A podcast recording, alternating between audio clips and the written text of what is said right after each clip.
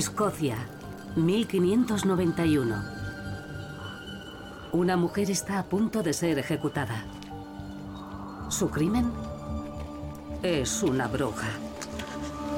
Bienaventurado el hombre que no camina según el consejo de los impíos. Ha sido interrogada y torturada. Y ahora será estrangulada y quemada en la hoguera. Esta mujer encontró la muerte un siglo antes de los célebres juicios de brujas de Salem, Massachusetts. Quiero saber cómo su ejecución desencadenó las aterradoras cazas de brujas en Gran Bretaña y Estados Unidos, provocando la muerte de miles como ella. Pero no así los impíos. En esta serie investigaré algunos de los episodios más dramáticos y brutales de la historia británica. No fue una sola generación. Perdieron la vida así tres generaciones, una tras otra. Estas historias son épicas y legendarias, y todas ellas albergan fascinantes misterios. Es escalofriante pensar que esto podría ser una prueba en la investigación de un asesinato. Quiero mirarlas desde una perspectiva nueva y moderna para intentar desvelar sus secretos. Es una forma horrible de tortura psicosexual. Absolutamente.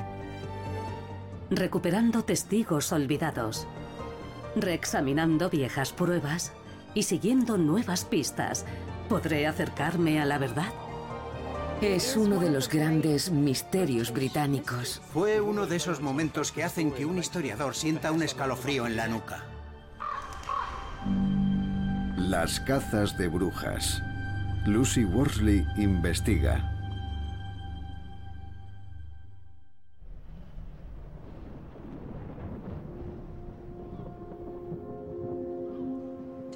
Hoy, cuando pensamos en las brujas, imaginamos ancianas con sombreros puntiagudos, palos de escoba y gatos negros. Pero las brujas tienen una historia larga, siniestra y muy real. Hace 400 años, miles de mujeres fueron torturadas y ejecutadas en cazas de brujas. Quiero saber quiénes fueron esas mujeres y por qué las mataron.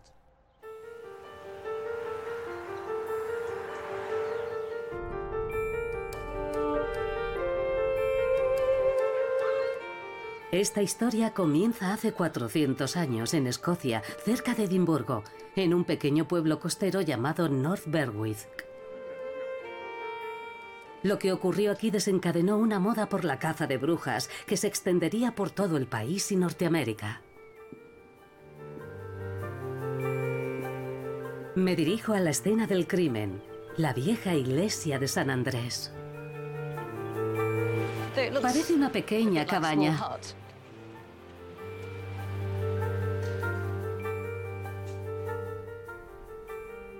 Actualmente, esto es lo que queda de lo que antaño fue una iglesia. Y fue aquí, una noche de octubre de 1590, donde supuestamente se congregó un grupo de brujas. Qué fantástico lugar para una reunión de brujas al borde de mar, con una enorme roca de aspecto diabólico al fondo. En la Gran Bretaña del siglo XVI, todo el mundo creía en la brujería. Esto es lo que la historia nos cuenta de lo que supuestamente ocurrió aquí. La noche de All Holland, que significa Halloween, es el momento perfecto para asuntos de brujería.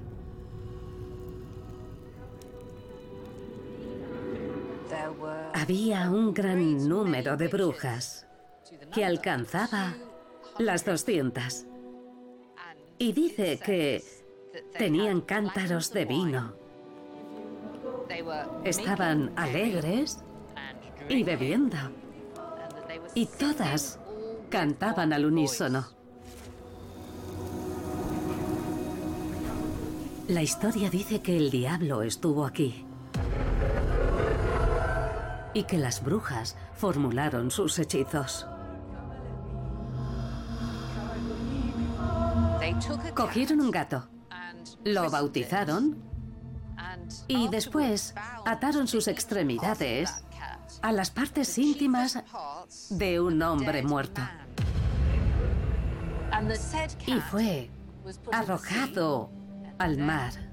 Y entonces se levantó una tempestad en el mar como no se había visto otra igual.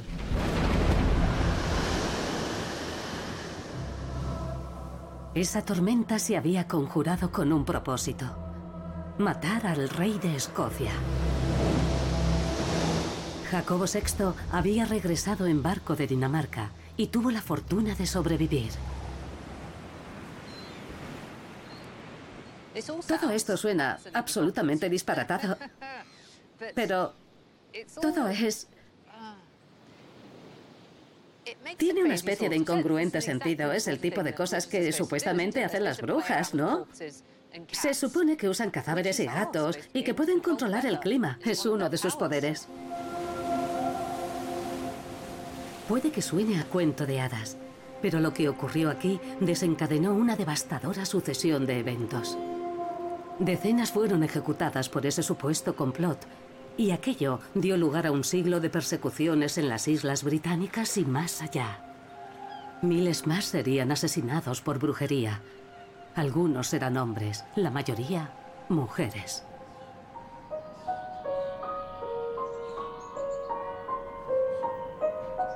Para comprender por qué la historia tuvo tal impacto, quiero ver el texto original por mí misma. Se conserva aquí, en los archivos de la Universidad de Glasgow. Es un panfleto, impreso en Londres, llamado Noticias de Escocia, que informa exhaustivamente del complot contra el rey y el juicio a los considerados responsables y solo unos cuantos panfletos como este han sobrevivido. Este librito tiene más de 400 años de antigüedad y se trata de un relato bastante sensacionalista de la primera gran caza de brujas de Escocia. Fue escrito en 1591, poco después de los eventos que describe, He tenido en mis manos muchos libros antiguos y nunca envejecen. Es siempre un placer. No se puede abrir demasiado. No quiero romperlo. Aquí hay un pequeño resumen. Es un discurso verídico sobre la aprehensión de varias brujas detenidas últimamente en Escocia, de las que algunas han sido ejecutadas y otras siguen encarceladas. Estas deben ser las brujas.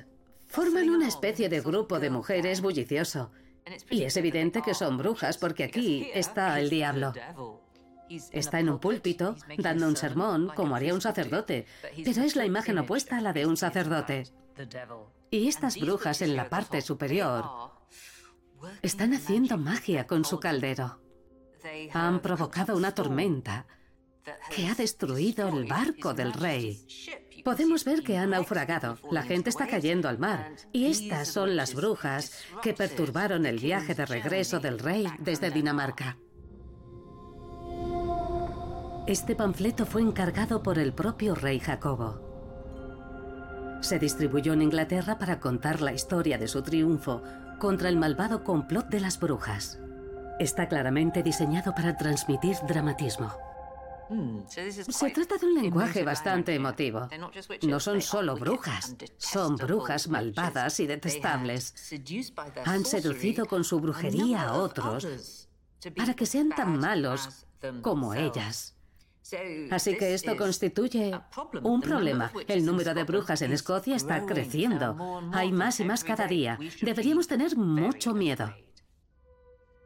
El autor nos dice que Recientemente, Dios ha obstaculizado y truncado las intenciones y las malas acciones de un gran número de seres impíos que no son mejores que los demonios.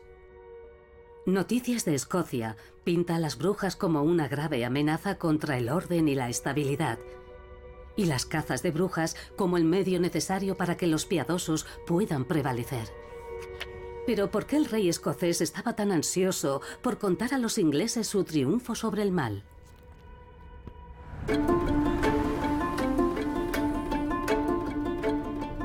hijo de la tristemente célebre María, reina de Escocia, se convirtió en rey en una época de grandes cambios en la política y la religión.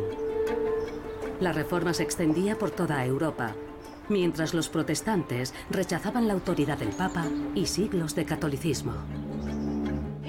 En Escocia, Jacobo fue el mascarón de proa de la nueva iglesia protestante, pero también tenía la mirada puesta en el trono de Inglaterra. La reina Isabel I estaba envejeciendo, no tenía hijos, y Jacobo se posicionaba como un gobernante fuerte y piadoso, como un digno sucesor de la corona de Inglaterra. Me pregunto si el deseo del rey escocés por el trono de Inglaterra jugó un papel en la guerra contra las brujas. Quiero saber más sobre él, así que he quedado con una experta en la Galería Nacional de Retratos de Edimburgo. Jacobo acaba de cumplir 24 años. Tiene ya dos décadas de reinado y un reinado muy turbulento. No olvidemos que sigue siendo un rey muy joven, que está acosado por facciones nobiliarias y contiendas y carece de un heredero. Pero en 1590 Jacobo acaba de casarse. Sí, acaba de casarse con Ana de Dinamarca, que era solo una adolescente. Es su nueva esposa. Y por supuesto Jacobo alberga la esperanza de tener hijos con ella, de producir herederos. Pero ella tiene algunos contratiempos en el viaje de Dinamarca a Escocia, ¿verdad? Ana debía llegar a Escocia, pero hay unas tormentas terribles y su barco hace aguas. Y el almirante al mando de la flota ordena regresar. Entonces Jacobo toma la decisión de ir en busca de Ana, pero se ve obligado a dar marcha atrás por las tormentas. Regresa a puerto y luego vuelve a intentarlo. Y finalmente lo consigue, pero ha tenido que abandonar su país. Es verdad que se ha llevado con él a muchos de sus nobles y caballeros para poder vigilarlos, pero ha tenido que abandonar Escocia. Es un riesgo. Sí, y las tormentas, la meteorología en el Mar del Norte, es algo muy oneroso para él. Es más que inconveniente, es peligroso. Ha tenido que poner en riesgo su seguridad personal para superarlo. Sí, y no olvidemos que solamente está Jacobo, no hay heredero. Si Jacobo se hunde con el barco, Escocia se sumerge en el caos. Luis, ¿cómo crees que estaba familiarizado Jacobo con la idea de la brujería? La brujería ha existido en Escocia desde antes de la Reforma. Lo importante es que la gente creía que la brujería era real y también hay que tener en cuenta que se vive en un mundo providencial en el que se cree que Dios lo vigila todo. Así que si el rey es piadoso, Dios lo bendecirá, bendecirá su mandato, su país y a su pueblo. Pero si importunas a Dios, dejando que los pecadores como las brujas queden impunes, entonces Dios podría asolar tu país con hambrunas, plagas y derrotas en la guerra. Así que para demostrar que eres un buen rey, debes demostrar que eres un rey piadoso, que defiende la ley de Dios y que lucha contra los enemigos Dios, las brujas. Creo que el rey Jacobo encontró una manera de mostrar a los ingleses que sería un rey justo y piadoso, saliendo victorioso en un enfrentamiento con las brujas. Ese panfleto, Noticias de Escocia, fue sin duda una buena maniobra para Jacobo. Pero, ¿quiénes fueron realmente las mujeres de North Berwick, en la Escocia rural, calificadas como brujas, estranguladas y quemadas en la hoguera? Quiero encontrar a esas mujeres, pero no será fácil. Eran probablemente analfabetas, por tanto no dejaron escritos propios y muchos documentos de los juicios de brujas se han perdido. Este libro es una historia del rey Jacobo VI. Es coetánea. Se escribió mientras vivía y hay una sección entera en él sobre brujas. Y debería haber una referencia a la primera mujer ejecutada en la caza de brujas de North Berwick. Y aquí creo... Sí. Está su nombre.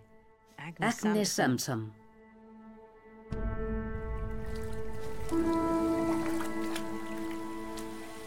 Agnes Sampson, Grace Wife, que significa comadrona. Alguien que te proporciona la gracia de Dios cuando estás dando a luz. Y dice, alias Khalid, que significa también llamada The Wise Wife of Keith. Eso significa una mujer sabia, una curandera, alguien con poderes algo misteriosos. Y parece que era de Keith. Entonces, ¿cómo se explica que Agnes Sampson, partera y curandera, se viera envuelta en aquella brutal caza de brujas?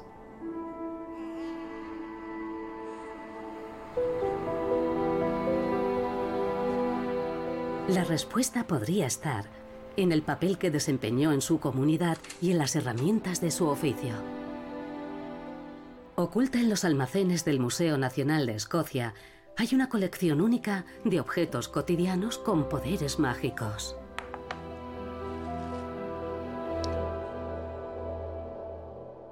Bueno, lo que tenemos aquí es una selección de nuestra gran colección de fetiches y amuletos que tienen la reputación de poseer poderes supersticiosos. Por tanto, estos eran objetos que se ponían para protegerse y también eran curativos. Entonces, ¿qué clase de mundo estamos viendo aquí? Uno en el que la gente creía en Dios, pero también creía en muchos otros tipos de poderes sobrenaturales. Sí, tenían creencias religiosas, la creencia en Dios, que es capaz de coexistir con lo sobrenatural. Pero también creían en hadas, en duendes malévolos, en brujas malvadas. ¿Qué es esta pequeña pieza negra que tienes aquí tan curiosa? Esto es una vaina que llegó hasta aquí, probablemente desde el Caribe, flotando en la corriente del Golfo. La gente las recogía en las playas y las usaba como ayuda durante el parto. Y por eso las llamaban nueces de María. ¿Nueces de María? Sí, o nueces de Santa María. Eran, por tanto, una protección de la Virgen María durante el parto. Así que hablamos de la combinación de una creencia religiosa y algo que tiene más de creencia popular y superstición. ¿Es un amuleto que se prestarían las mujeres cuando estuvieran embarazadas? Sí, seguramente. ¿Para protegerlas? Sí, pero querrían tener una propia porque se daba luz con mucha frecuencia. Sí, seguro. Se les daba mucho uso a las nueces de María. Sí. Esto me llama la atención. Bueno, esta pequeña cruz es un maravilloso ejemplo de un objeto cotidiano que cualquiera podía tener. Está hecha con madera de serval. El serval se supone que protege contra los espíritus malignos. Así que podías llevarla contigo o ponerla debajo de la almohada. Plantaban servales en el jardín para mantener alejados a los espíritus malignos. Entonces, ¿cómo encaja una curandera en este mundo de amuletos y fetiches? Tenían estas piezas como amuletos cotidianos para su protección diaria. Y traían a alguien como una curandera o una mujer sabia cuando algo iba realmente mal. Ellas tenían conocimientos sobre las hierbas y cosas así, como un homeópata hoy, pero también se supone que tenían poderes mágicos. Eso suena a brujería. ¿Cuál es la diferencia entre el curanderismo y la brujería? La bruja vive dentro de la comunidad y se la asocia con cosas malas, espíritus malignos, cosas malas que suceden, enfermedades, cosechas fallidas, la curandera se asocia con cosas buenas. ¿La curandera está de tu lado? Sí. ¿Y la bruja está en contra tuya? Sí. De hecho, es una destructora de brujas porque se la asocia con la eliminación de esos espíritus malignos. Como partera y curandera, Agnes debió ser importante para su comunidad. Pero debió caminar por una delgada línea entre ayudar a la gente y ser culpada cuando las cosas iban mal.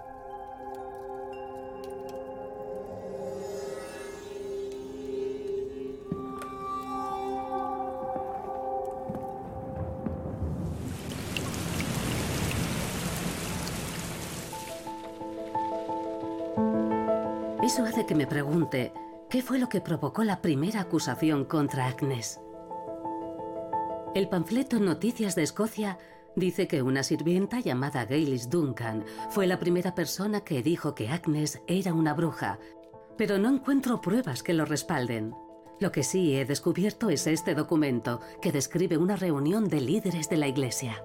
15 de septiembre de 1589. Las actas del sínodo Dicen que han ordenado al presbiterio de Haddington, es decir, el comité de la iglesia local en Haddington, convocar ante ellos a Agnes Sampson, sospechosa de brujería. Así que aquí está en negro sobre blanco. El 15 de septiembre de 1589 tenemos la primera referencia a Agnes Sampson en relación con la brujería. Así que Agnes está bajo sospecha y los líderes de la iglesia quieren interrogarla. Y esto sucedió un año antes del juicio de North Berwick.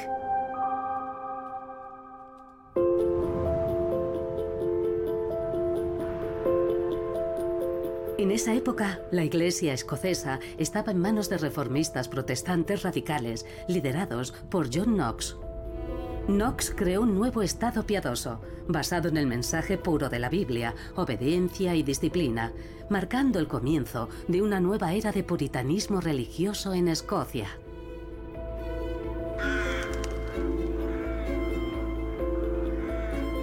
Esta es la iglesia de Santa María, en Haddington. North Berwick y el pueblo de Agnes quedaron bajo su jurisdicción.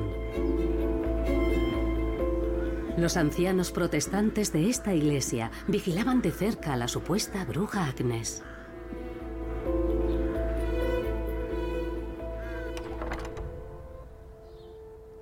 ¿Hola? Y esta iglesia estaba a la vanguardia del cambio religioso que se extendía por todo el país. Hola, ¿es usted Stuart? Soy Stuart, sí. Encantada de conocerle. Bienvenida a Santa María. Gracias por recibirme. Por favor. Bueno, yo sé, y todos los historiadores saben, que en el siglo XVI el mayor acontecimiento que tiene lugar en Escocia es la Reforma que lidera John Knox. Era nativo de Haddington, ¿verdad? John Knox nació a unos 200 metros de aquí, al otro lado del río, y casi con toda seguridad fue bautizado en esta iglesia. Oh, vaya. Así que en esta iglesia fue bautizado. ¿Este lugar se encontraba entonces en la vanguardia de la Reforma? Sí. ¿Y cómo describiría la religión de la Reforma escocesa de la que John Knox era tan entusiasta? Era una religión mucho más simple y estricta y en ciertos sentidos muy dura. ¿Y qué clase de comportamientos desaprobaba la Iglesia escocesa reformada? Lo que podríamos describir como comportamiento frívolo, cantar, bailar, beber y por supuesto la fornicación. Podías ser llamado ante la congregación si te comportabas mal de alguna manera. Y eso es porque el demonio está a la vuelta de la esquina y tu alma está en riesgo de condenación eterna si te sales de la línea. Sí. Y John Knox no tenía en buena consideración a las mujeres. Bueno, no aprobaba que las mujeres ocuparan posiciones de autoridad. Ya, entonces, si a la nueva iglesia no le gustaba que las mujeres ocuparan posiciones de autoridad con alguien como Agnes, que era una mujer sabia y tenía la confianza de la comunidad, ¿cree que tal vez se sintieron amenazados por eso? Es muy posible, sí. Me pregunto si Agnes era consciente de que estaba siendo vigilada por la iglesia cuando se dedicaba a su negocio como partera y curandera. Todo empieza a indicar que no había lugar en ese nuevo mundo protestante para mujeres como ella. Es una mujer en una posición de autoridad. Tiene el poder de curación. La comunidad confía en ella. La necesita, la admira. ¿Se sienten las autoridades eclesiásticas amenazadas por eso? El destino de Agnes estaba ahora en manos de aquellos fervientes protestantes. Y esos líderes religiosos estaban absorbiendo nuevas ideas que circulaban por Europa sobre la naturaleza de la brujería y cómo tratarla. Fueron expuestas en un libro escrito por dos teólogos católicos alemanes en el siglo XV. Esta es una traducción directa de un texto que tiene más de 500 años. Se titula Malleus Maleficarum, el martillo de las brujas. Y es una especie de manual para detectar a una bruja y el tipo de actividades que realizan. Los libros de demonología como este dejaban claro que el diablo reclutaba especialmente a mujeres para hacer sus maldades. ¿Por qué hay más mujeres que practican la brujería que hombres? Me interesa saber qué dice a ese respecto. Bueno, es básicamente debido a la maldad de las mujeres, como se afirma en la Biblia, en el Eclesiástico 25. No hay furia como furia de mujer. Prefiero convivir con león o dragón a convivir con mujer malvada. Toda la brujería proviene de la lujuria carnal, que es en las mujeres insaciable. Y por eso el diablo es capaz de reclutarlas más fácilmente. Están tan desesperadas por llenar sus úteros que se asocian incluso con demonios. Es decir, que si no hay hombres, los demonios los sustituirán. Las brujas se reúnen en cónclave en un día determinado.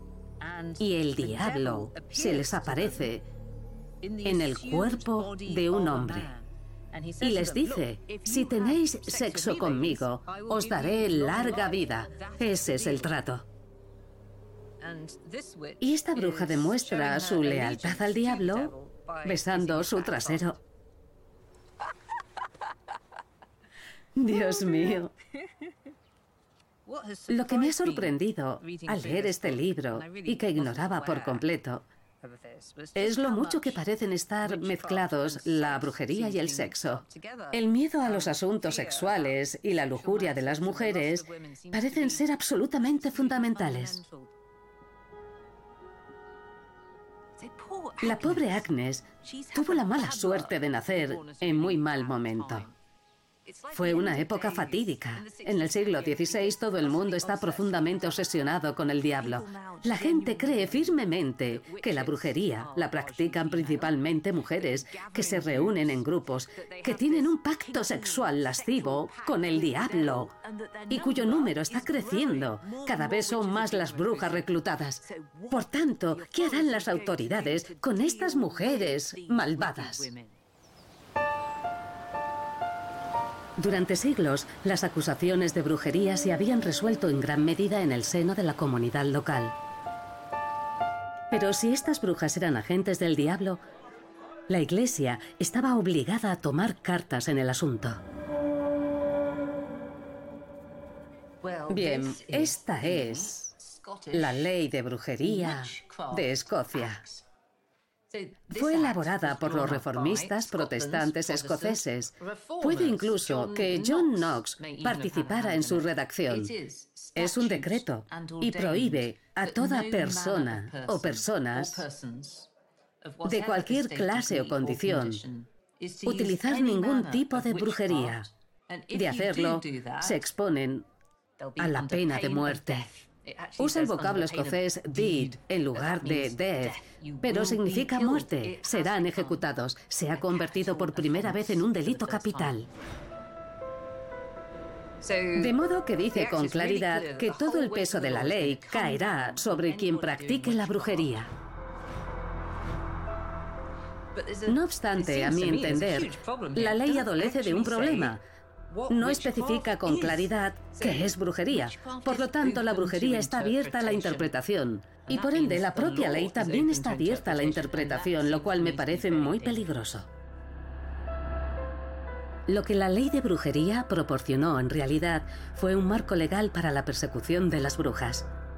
Si se reunían suficientes pruebas, cualquier sospechoso de brujería podía ser juzgado y condenado a muerte.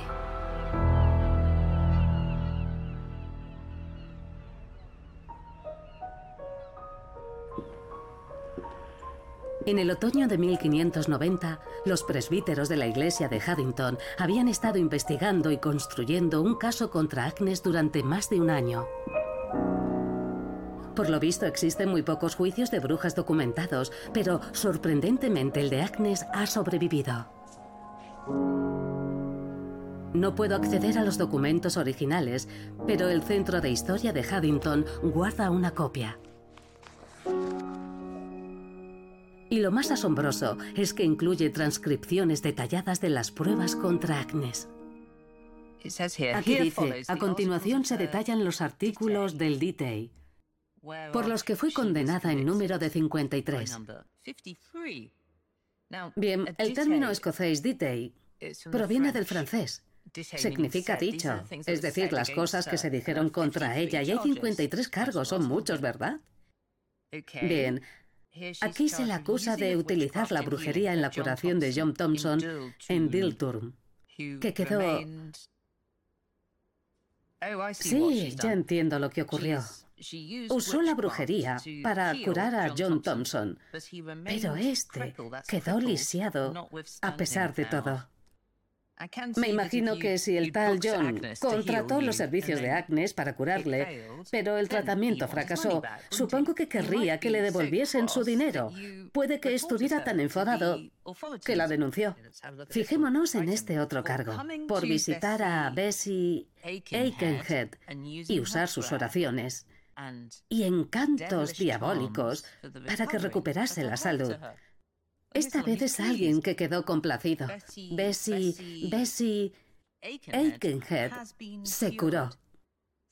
Si repasamos la lista de las personas que fueron sanadas o no por Agnes, todo resulta un poco confuso. No se ve con claridad dónde está el problema. Agnes simplemente hizo su trabajo como curandera, pero quizás el problema está en que esa vieja forma tradicional de hacer las cosas, de curar a las personas, se había convertido en algo sospechoso, ya que la gente estaba cada vez más preocupada por las brujas. En el texto se habla mucho de brujería y de rezos al diablo.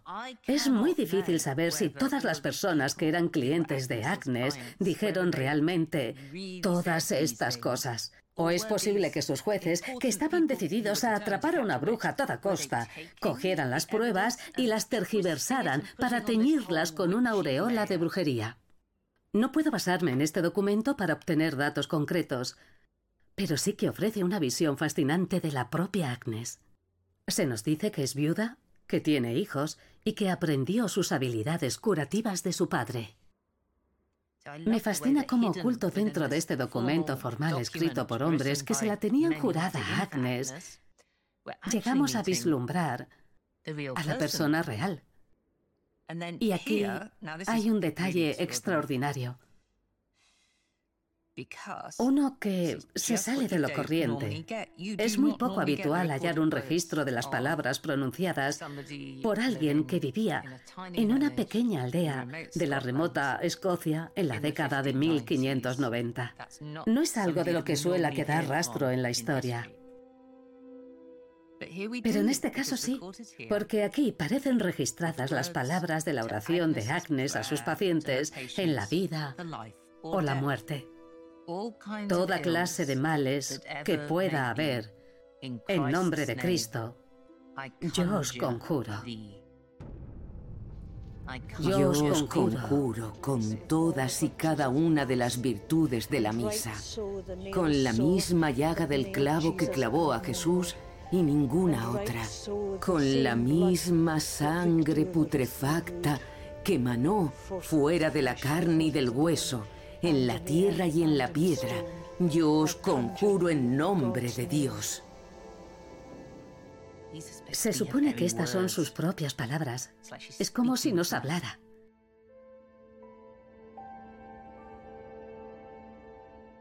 Produce una sensación de cosquilleo. Es el, es el conjuro que usaba para devolverle la vida a los muertos. Pero una cosa está clara. Incluso si algunos de los clientes de Agnes se sentían agradecidos por sus poderes de curación, y a pesar de que ella afirmaba que su plegaria iba dirigida a Dios, las autoridades estaban decididas a pintarla como una bruja aliada con el diablo. Pero hay además otro detalle muy intrigante. A ella acude gente de toda condición. No solo son aldeanos los que buscan su ayuda, también la gente acaudalada requiere sus servicios. Quizás su reputación como curandera ayude a explicar por qué, cuando el rey busca un chivo expiatorio para las tempestades que arreciaron su barco, Agnes Sampson era un nombre que brotaba con facilidad de los labios de la gente. En otoño de 1590, pocas semanas después del supuesto aquelarre celebrado en North Berwick, Agnes fue arrestada y encarcelada en Edimburgo, la capital de Escocia.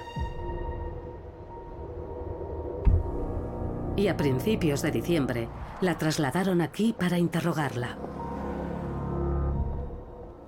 Este es el palacio de Holyrood House. la residencia del rey Jacobo VI. Esta parte del palacio ha sido modificada, pero esta otra parte se conserva tal como Agnes debió verla, con esos dos altos torreones de apariencia. La verdad, bastante siniestra. Así que ahora estoy siguiendo los mismos pasos que recorrió Agnes.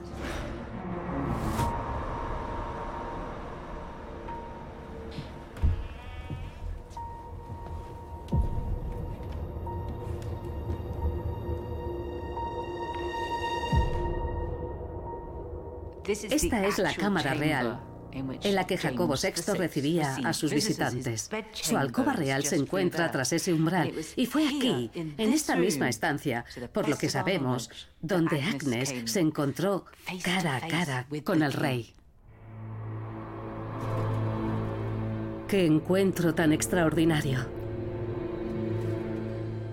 Una mujer de una pequeña aldea llevada ante la presencia del rey un monarca protestante decidido a demostrar que tenía el poder de expulsar al diablo.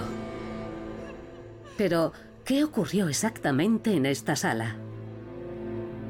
Noticias de Escocia nos brinda un relato. Agnes Sampson fue conducida a Holy Road House ante la presencia del rey y varios miembros de la nobleza escocesa. Sin embargo, dice aquí que se mantuvo impasible negando todo aquello de lo que se le acusaba. De modo que se enfrentó a ellos. Debió de ser una situación aterradora ser interrogado por el rey en persona en su palacio real, pero ella no cedió ni un ápice. Pese a todo, en algún momento Agnes se derrumbó y confesó.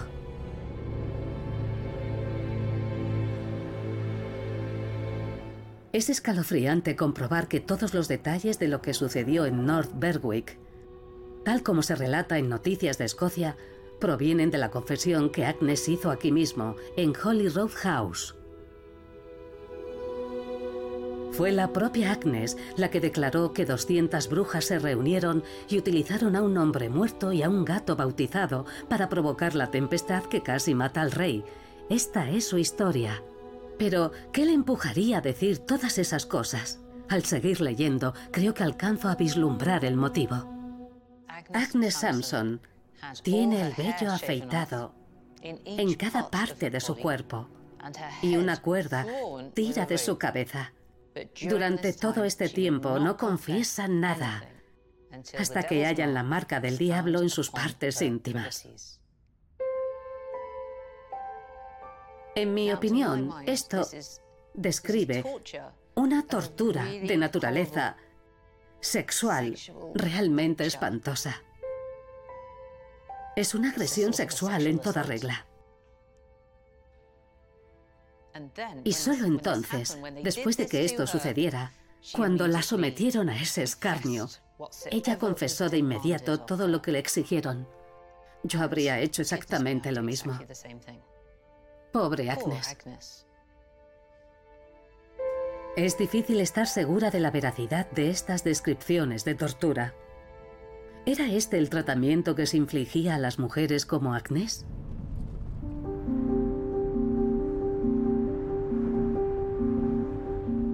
Para averiguarlo, me dirijo a un pequeño pueblo de Escocia, Forfar. Durante la caza de brujas que se produjo aquí en la década de 1660, más de 50 mujeres fueron acusadas de brujería solo en esta pequeña localidad. ¿Eres Judith?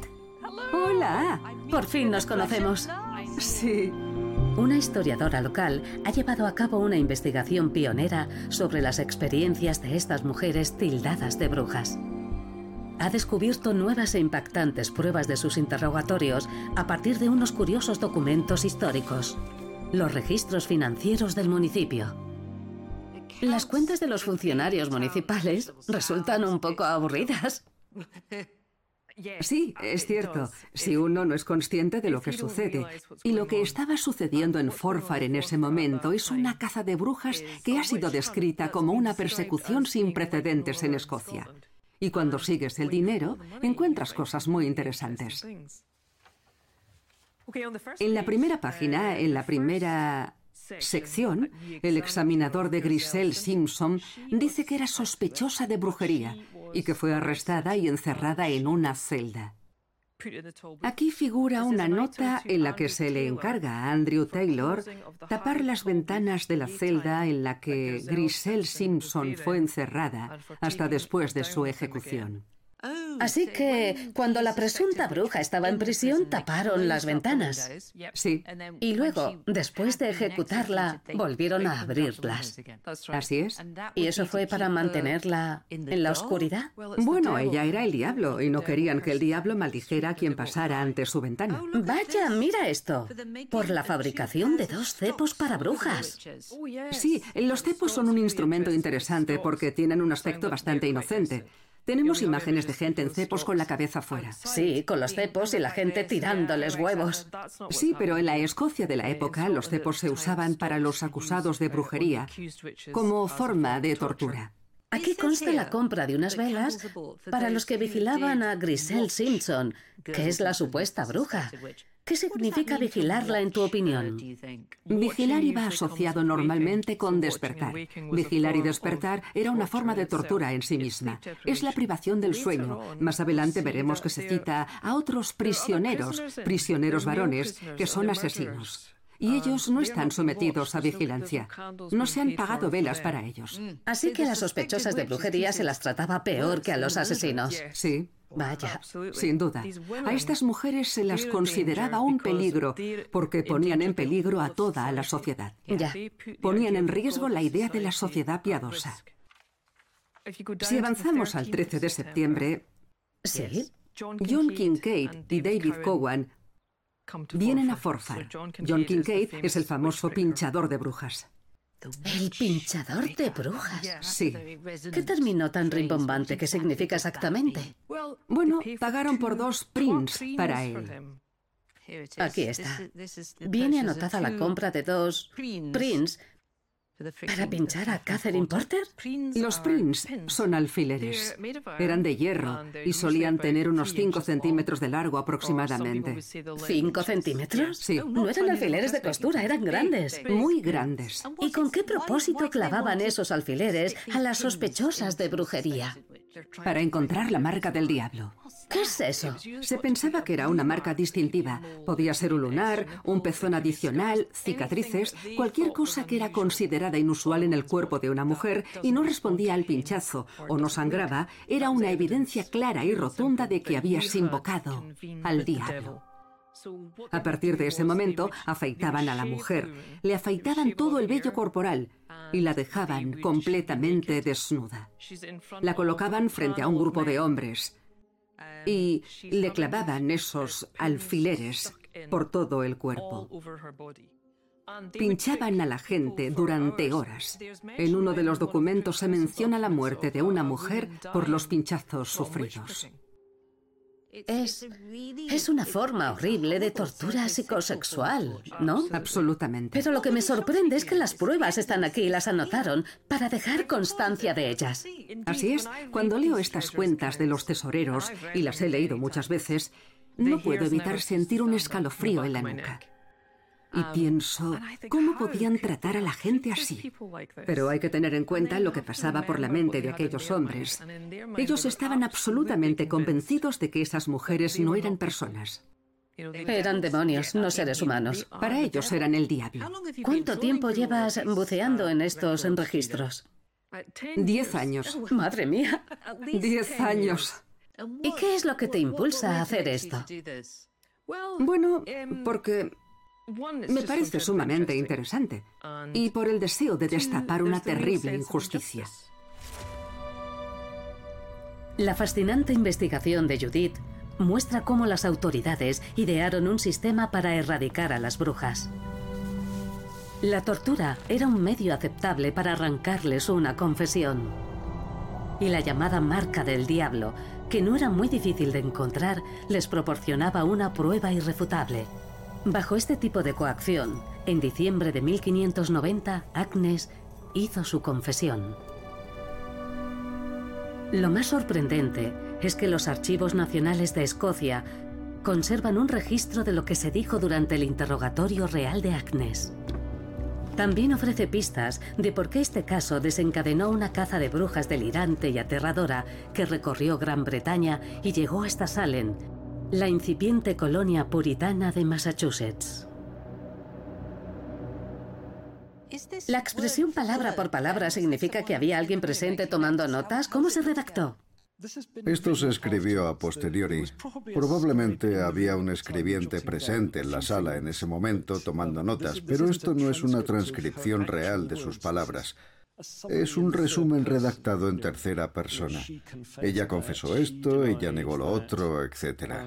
Y se observan interrupciones en el relato, quizás mientras la torturaban, es difícil de decir. Sabemos que la torturaron y podemos entrever en este texto una especie de negociación, porque Agnes probablemente no sabía nada sobre aquellas tempestades, pero ellos la interrogan al respecto. Y ella sabe que no puede quedarse callada. Tiene que contar algo si no quiere que la sigan torturando. ¿Crees que los interrogadores hacían preguntas capciosas para obtener una respuesta determinada? Sin duda, sí. Por ejemplo, cuéntanos cuándo conociste al diablo, o bien a qué edad se empieza a adorar al diablo por ejemplo, una de las cosas que supuestamente hacen las brujas es besarle el culo al diablo. ¿Dice eso en su confesión real? En realidad sí. Antes de irse, todas le besaron el culo. Esta respuesta seguro que viene de una pregunta capciosa de alguien que conoce la idea que circula en Europa de cómo las brujas adoran al diablo. Y a Agnes la obligan a admitirlo. Si torturas lo suficiente a una persona, entra en tal estado de confusión que empieza a pensar que los interrogadores tienen razón y que quizás es una bruja después de todo. Es espantoso. Quebrantan su cuerpo y al mismo tiempo su mente. Sí, así es. Parece un montaje para incriminarla. Podría decirse que sí, pero no lo hacen con esa intención. Son sinceros. Creen realmente que le están arrancando la verdad. Tratan de salvarse a sí mismos y a los demás de los peligros del diablo. En ese momento están convencidos de que se trata de una conspiración.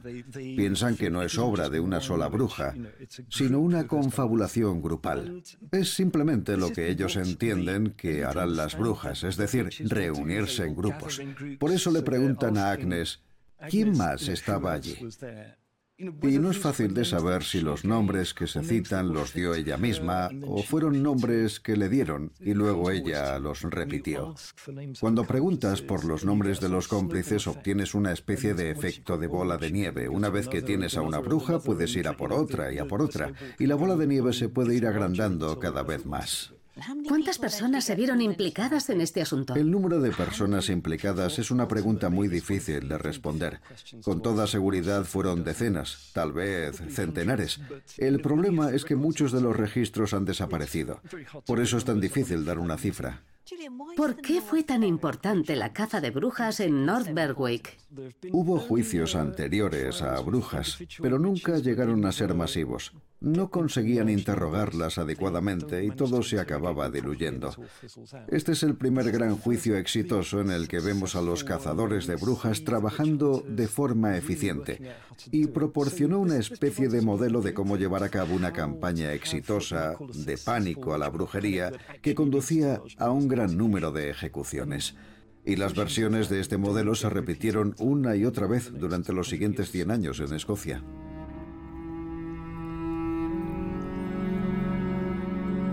Resulta horrible constatar que si se tortura a alguien lo suficiente, confesará cualquier cosa con tal de detener su tortura. Eso es lo que convirtió a Agnes en una bruja.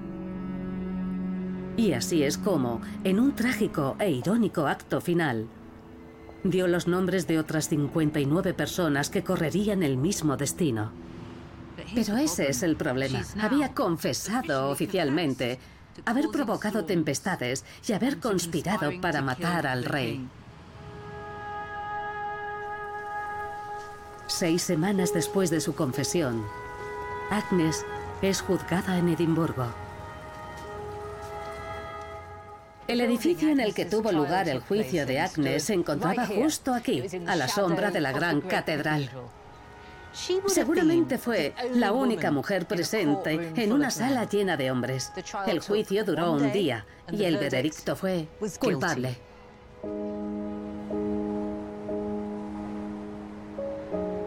Al día siguiente, el 28 de enero de 1591, Agnes fue trasladada a Castle Hill. Fue estrangulada y quemada en la hoguera. Una sentencia reservada solo para los herejes más peligrosos. No quiero ni imaginar lo aterrorizada que debió sentirse cuando la trajeron aquí, sabiendo lo que le esperaba.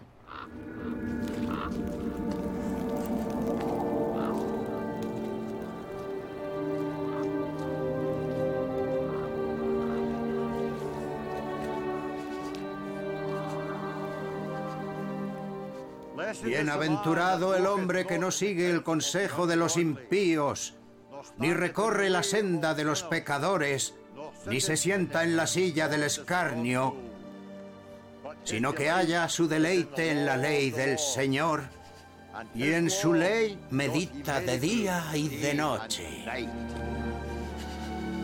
En ese momento el celo religioso, el miedo al diablo y la ambición de un rey confluyeron para crear un sistema de persecución del que no se podía escapar. Y Agnes Sampson pagó el precio más alto.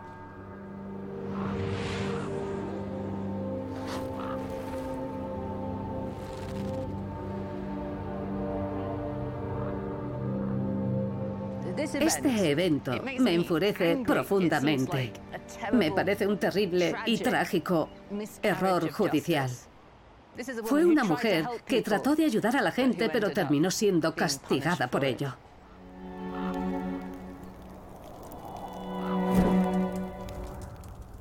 El rey Jacobo consiguió lo que quería y se convirtió en rey de Inglaterra.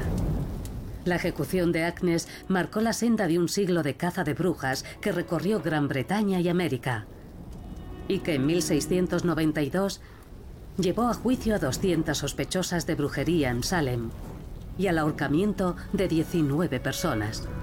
Pero fue en Escocia donde se dio una de las tasas más altas de asesinatos de brujas de todo el mundo. En total, 2.500 personas fueron ejecutadas, la gran mayoría mujeres.